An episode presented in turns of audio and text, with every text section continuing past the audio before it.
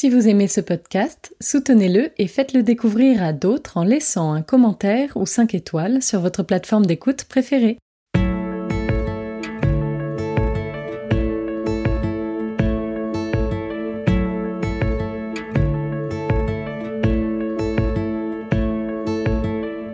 Vous écoutez La philanthropie en question, le podcast qui vous emmène au cœur de la recherche sur le don. Chaque mois, la chaire philanthropie de l'ESSEC vous partage et met en perspective les grandes idées d'un chercheur, d'un article ou d'un ouvrage éclairant.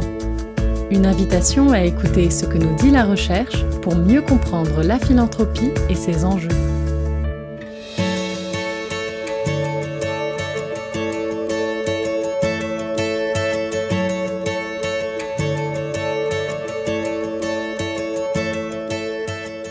Bonjour à tous, je suis Anne Meunier, chercheuse à la chaire philanthropie de l'ESSEC, et pour ce 25e épisode, nous allons nous intéresser au pouvoir de la philanthropie dans le développement international avec un article d'Aaron Kumar et Sally Brooks intitulé Bridges, Platforms and Satellites Theorizing the Power of Global Philanthropy in International Development, Ponts, plateformes et satellites, théoriser le pouvoir de la philanthropie globale dans le développement international.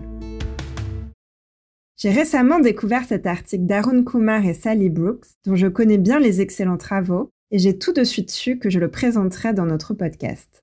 Je n'ai pas encore tellement abordé ici la question du rôle de la philanthropie dans le développement international. Or, c'est l'un des rôles majeurs des fondations à l'étranger. De plus, l'approche historique qu'il propose permet de retracer à grands traits l'histoire de l'implication de la philanthropie dans le développement, montrant à la fois le fil rouge et les évolutions en fonction des périodes.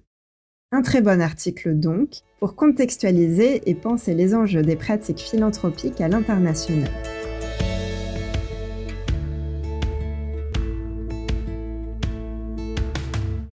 Aaron Kumar est Senior Lecturer en développement international et management à la King's Business School de King's College à Londres. Il est notamment spécialiste des organisations philanthropiques, du développement international et des inégalités. Sally Brooks est chercheuse honoraire à l'Université de York, au Royaume-Uni. C'est une grande spécialiste du développement international et des sciences et techniques, STS, en particulier sur les questions agricoles, avec une approche critique. L'article dont nous parlons aujourd'hui est paru en 2021 dans la revue Economy and Society, qui est une très bonne revue interdisciplinaire de sciences sociales et politiques.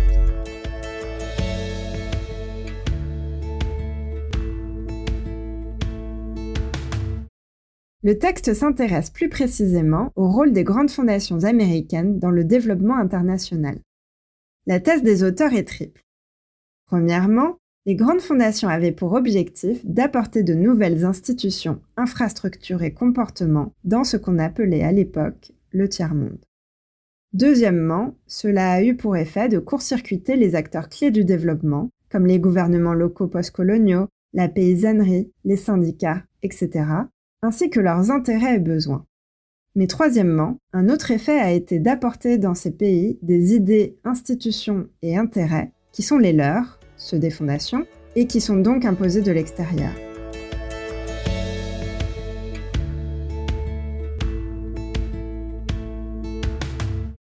Kumar et Brooks s'appuient pour théoriser le pouvoir de la philanthropie sur les notions de connexion et de déconnexion très pertinentes pour comprendre l'histoire, la géographie les institutions ou les imaginaires des pays en développement. Pour ce faire, ils développent un ensemble de métaphores pour parler des mécanismes institutionnels par lesquels la philanthropie exerce son pouvoir, en lien étroit avec la politique étrangère des États-Unis. Bridging, créer des ponts, et interdigitating, entrelacer.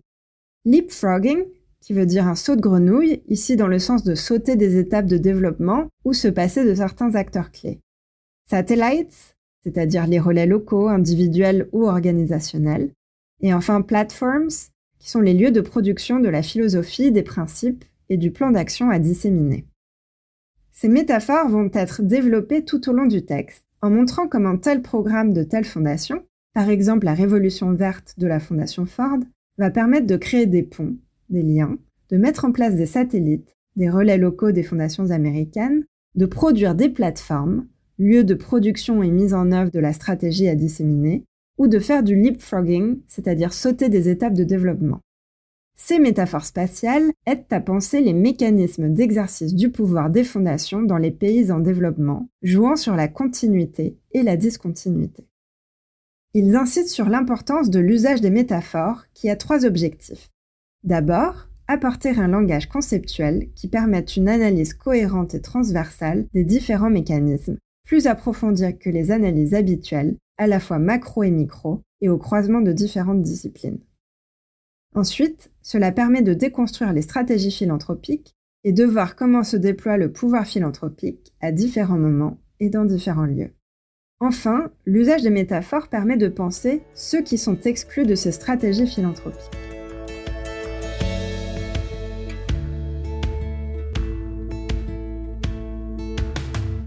Les auteurs distinguent trois grandes périodes pour étudier la place des grandes fondations américaines dans le développement international. Premièrement, le développement scientifique, des années 40 aux années 70, puis le partenariat, des années 1970 aux années 2000, et enfin le philanthrocapitalisme, des années 2000 jusqu'à aujourd'hui. Développant plusieurs exemples, il montre comment tous les concepts évoqués précédemment sont incarnés concrètement à chacune de ces périodes.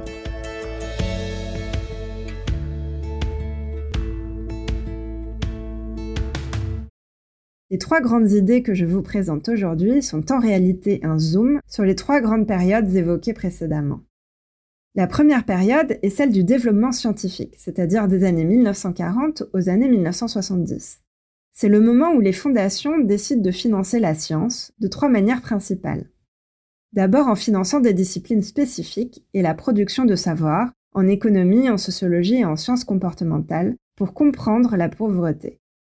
Ensuite, en finançant des centres et instituts de recherche et de formation. Et enfin, troisièmement, en investissant dans des programmes de formation aux compétences nécessaires pour travailler dans des laboratoires, des usines ou des bureaux. Ils appliquent alors dans ces pays les modèles de science et de développement qui fonctionnent à l'époque aux États-Unis, sans les adapter aux contextes locaux. Les auteurs parlent notamment de la Révolution verte, un programme de modernisation de l'agriculture qui est alors mis en place en Amérique du Sud et en Asie du Sud-Est par les fondations Rockefeller et Ford. Il souligne le rôle de la création des satellites, c'est-à-dire de relais locaux dans ces pays, qui vont permettre un certain nombre de transferts, transferts de connaissances, de techniques, etc. Ces deux fondations ont ainsi proposé des solutions technologiques aux problèmes de pénurie alimentaire, mais se sont aussi assurés que l'alignement idéologique avait également lieu.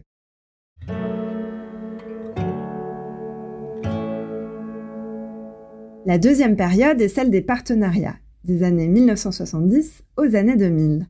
C'est la fin de l'aide technique à grande échelle, apportée aux gouvernements et bureaucraties des pays en développement, et c'est l'ère du recours à l'expertise locale. Il s'agissait alors de laisser la place aux perspectives des communautés indigènes et organisations de terrain. Cela permet aux fondations de réduire leurs coûts d'intervention tout en gardant une influence stratégique dans le pays, comme le fait alors la Fondation Ford en Asie du Sud-Est. Si une attention plus grande est portée au contexte et à l'aspect local, il s'agit avant tout de faire progresser les communautés locales vues comme des, je cite, réservoirs potentiels d'entrepreneuriat. Les auteurs prennent l'exemple de la Fondation Ford au Bangladesh et la manière dont elle a voulu développer l'empouvoirment des femmes, empowerment en anglais, souvent seulement marqué par le renforcement économique des femmes, vues comme plus responsables pour contracter des prêts, sans prendre en compte les autres aspects de leur émancipation, ce qui a conduit à certaines critiques féministes. La Fondation Rockefeller a également créé de nombreux partenariats autour des vaccins, tout comme la Fondation Gates, nouveau venu dans le paysage à cette époque. Ces partenariats servent de plateforme, si l'on reprend la métaphore des auteurs, pour créer et mettre en œuvre la stratégie de ces fondations. Ces pratiques de partenariat multi-acteurs permettent aux fondations d'être impliquées directement dans la formulation de politiques locales ou nationales, sanitaires, agraires, etc., court-circuitant ainsi les décideurs politiques traditionnels.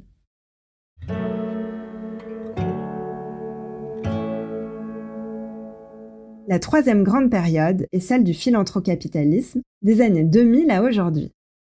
En amont de la conférence des Nations Unies de 2015, qui a défini les nouveaux objectifs de développement durable, les ODD, l'accent a été mis sur la nécessité d'accroître le financement privé pour le développement avec l'idée que le financement public doit servir de levier.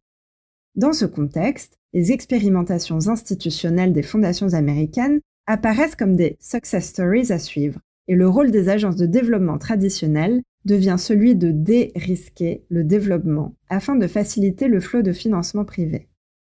Si la réconciliation du marché et de la morale n'est pas nouvelle, les philanthrocapitalistes apportent une dimension supplémentaire en devenant ce qu'on appelle des investisseurs à impact.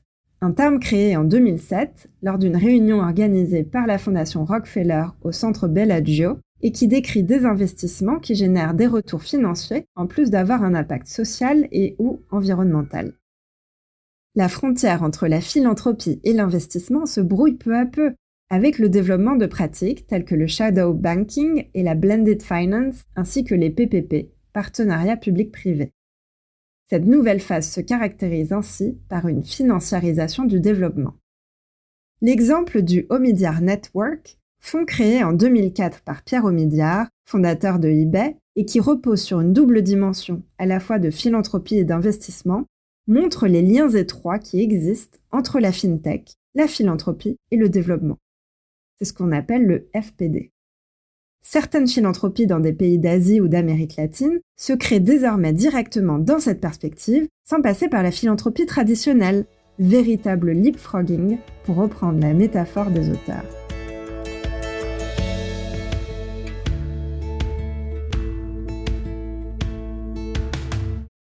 Pour conclure, j'aimerais d'abord revenir sur l'un des aspects les plus problématiques du déploiement de la philanthropie à l'international et qui est très bien expliqué dans cet article.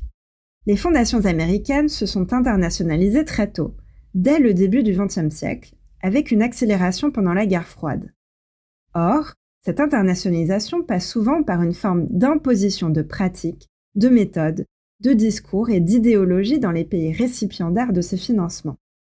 Il faut certes nuancer cette idée, avec tout de même une forme d'échange à double sens entre les différents acteurs. Mais cette manière de procéder, très top-down, est fondée sur l'idée que les fondations connaissent la meilleure manière de faire pour résoudre un problème donné, en faisant passer au second plan ce que les populations et contextes locaux peuvent apporter.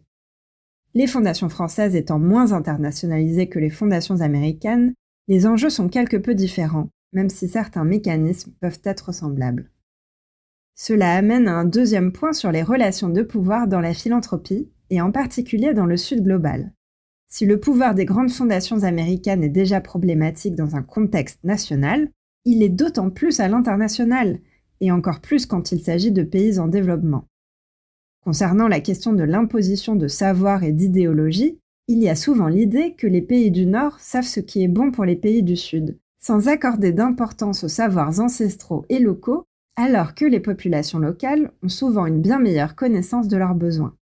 Il s'agit de s'interroger ici sur ce que savoir veut dire, sur les enjeux autour de la science, de la connaissance et des aspects cognitifs plus largement. Enfin, et cela est lié à ce deuxième point, le recours aux métaphores dans cet article pour penser la connexion et la déconnexion me paraît particulièrement bienvenu.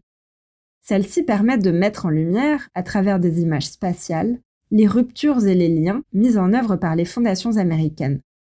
Sauter des étapes de développement, créer des ponts, etc. Elles proposent ainsi une nouvelle manière de conceptualiser, de rendre les savoirs et connaissances plus accessibles et offrent en plus une vision transversale de la philanthropie à travers différents espaces et époques. Peut-être cela pourrait-il également servir d'inspiration au monde académique, surtout en sciences sociales, afin de développer d'autres manières d'appréhender le réel.